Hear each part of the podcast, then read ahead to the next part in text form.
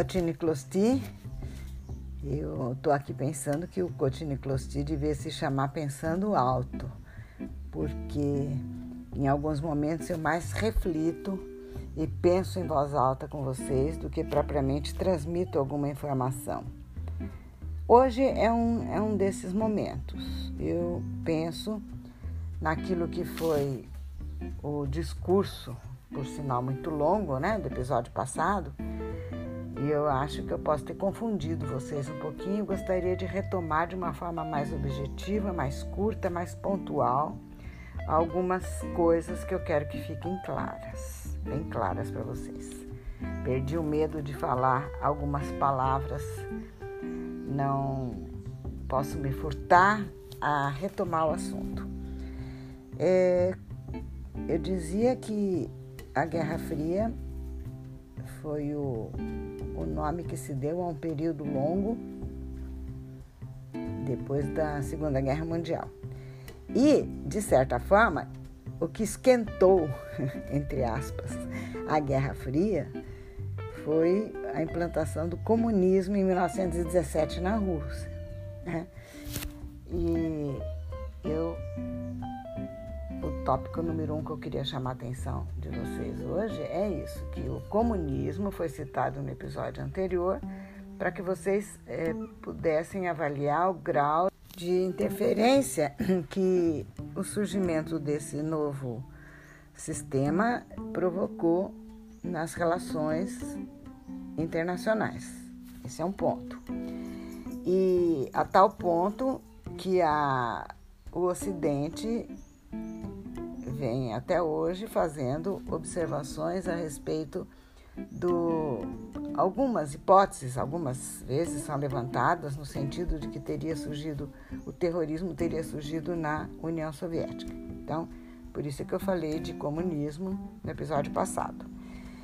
Segundo ponto, eu mencionei o Islão, né? falei do, dos muçulmanos e isso foi a guisa de exemplificar como muitas vezes se coloca rótulos e se apresenta determinadas crenças, religiões, de uma forma também demonizada, como se o fato de existirem é, grupos chamados terroristas no mundo islâmico pudesse de alguma forma ser associado à religião. Incorreto isso.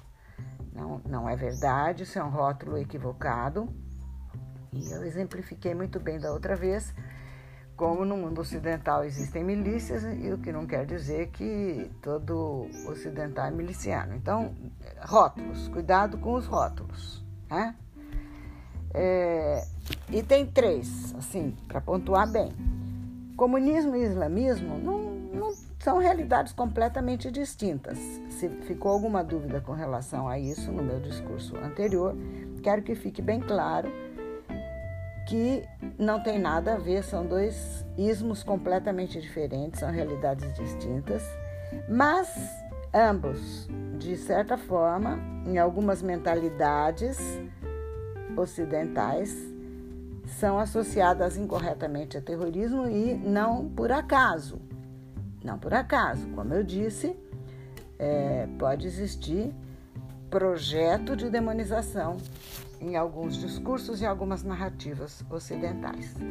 Eu vou lembrar aqui que também no episódio passado eu finalizei o, o episódio é, trazendo uma um trechinho de uma entrevista do Charlie Chaplin, onde ele diz que ele passou grande parte da vida dele vivendo num aquário, né, em que ele estava se sentia sujeito à publicidade e a pressões. E, e eu vou retomar esse ponto aqui do que ele disse, porque é, é disso em parte que nós temos que nos proteger hoje em dia. Nós, eu, eu insisto muito para que vocês estudem porque estudar é uma coisa e ouvir narrativas é outra.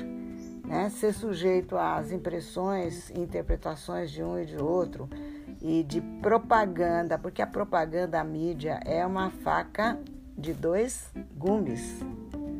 É uma faca de dois gumes, porque e bem afiada. porque a, a, a propaganda, a, a mídia, a imprensa, o que se veicula, o que se expõe do pensamento humano como verdade, é, sabe, tem sempre que passar pelo crivo da pesquisa e do senso crítico, porque há sempre interesses movendo esses, é, essas engrenagens do pensamento humano. Nós vamos abordar um pouco isso é, com mais ênfase agora, porque acabou que no século XXI, para quem está pensando alto como a voz de vocês, uma das armas mais letais é o pensamento. É o pensamento. O medo da, do flagelo da Primeira Guerra Mundial, da carnificina que aquilo foi o pavor que a bomba atômica causou e a certeza de que armas de fogo podem não ser as mais eficazes, né? porque é, a paz não se conquista é, não se conquista dessa forma, a sujeição de outros povos acaba não acontecendo dessa forma. É, as estratégias de dominação vão se aprimorando e chegam ao ponto de utilizar a arma mais letal que existe, que é o pensamento humano. É, de tal forma, pode ser letal que ninguém precisa atirar em ninguém, nenhum soldado precisa ser mobilizado, nenhum exército precisa ser mobilizado para que as pessoas se mantenham aprisionadas e inativas, permitindo que gestores de outras de, é, de concepções de dominação ajam. Então, é, essa questão do, do Chaplin é importante por isso. Né? Não devemos ficar sujeitos nem à publicidade nem a pressões. E, e vejam como, ao longo da, das nossas conversas, vão perceber como é que tudo isso funciona. Na verdade, ainda repetindo Chaplin, ele diz que o ódio e o terror tomaram conta do mundo. Olha que Chaplin já é século passado, né? O ódio e o terror tomaram conta do mundo. É muito importante isso aqui, porque quando se fala de não violência, que é um assunto que a gente vem tratando, cuidado para não confundir e não se, é, é, não se fascinar com uma palavra que também tem violência na, na sua é, estrutura. Não, violência também tem violência. E, e uma violência talvez até pior porque camuflada. O oposto de violência não é não violência, o oposto de violência é amor. A violência está associada a poder e a não violência também pode estar associada a poder. A única coisa que abre mão do poder é o amor. Tenho falado disso sempre para vocês. Né? Ah, pode ser que a não violência Vamos estudar com cuidado isso aqui. Tem autores que se dedicaram especificamente a isso. Eu já falei um pouco de Gandhi, mostrando algumas facetas né, da sua seu pacifismo. Mas pode ser, e aqui eu vou chamar a atenção, como se isso aqui fosse um item 4 para gravar, pode ser que a não violência seja um método diferente para um propósito idêntico. Pode ser.